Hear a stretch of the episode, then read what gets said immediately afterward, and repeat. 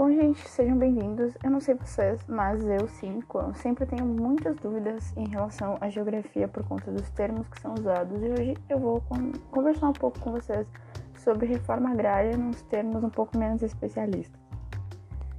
Então, gente, dependendo do horário que vocês estão ouvindo esse podcast, bom dia, boa tarde, boa noite, sejam bem-vindos. Eu sou a Juliana e, como eu já disse, nós vamos conversar um pouquinho hoje sobre reforma agrária.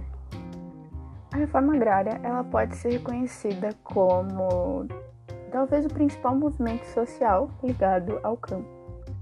Ela foi definida pelo Estatuto da Terra no ano de 1964 e ela basicamente é a reorganização da estrutura fundiária com o objetivo de promover e proporcionar a redistribuição das propriedades rurais, ou seja, efetuar a distribuição da terra para a realização de sua função social. E atualmente a função social da terra é produzir alimento e matéria-prima industrial Uh, e tudo isso está voltado para o princípio de que a terra precisa produzir e a terra precisa ser produtiva. No nosso país, no caso o Brasil, a questão da reforma agrária foi tratada historicamente a partir do século XX, e foi com a Constituição de 1988 que esse assunto virou lei a Constituição de 88 passou a reconhecer e defender a reforma agrária como uma necessidade, como uma política que precisa ser implementada de fato.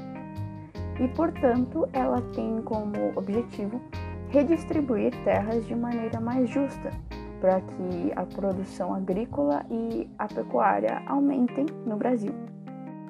O programa tem como retificação as terras serão desapropriadas e distribuídas às famílias que são cadastradas, desde que as terras não sejam invadidas. Depois que a reforma agrária foi tratada como uma pauta de lei, começaram a surgir movimentos pró-reforma agrária, ou seja, que apoiem a reforma agrária. Atualmente existem dois desses movimentos que são os mais conhecidos aqui. Tem o MST, que é o Movimento dos Trabalhadores Rurais Sem Terra, que nasceu em 1984 no Paraná, e também o MLT, que é o Movimento da Luta pela Terra, que nasceu 10 anos depois do MST, em 1994, na Bahia. E esses dois são considerados os dois maiores movimentos organizados pró-reforma agrária. Quem faz o cadastro das famílias, quem faz o reconhecimento das áreas que podem ou não serem desapropriadas é o INCRA, que é o Instituto Nacional de Colonização e Reforma Agrária.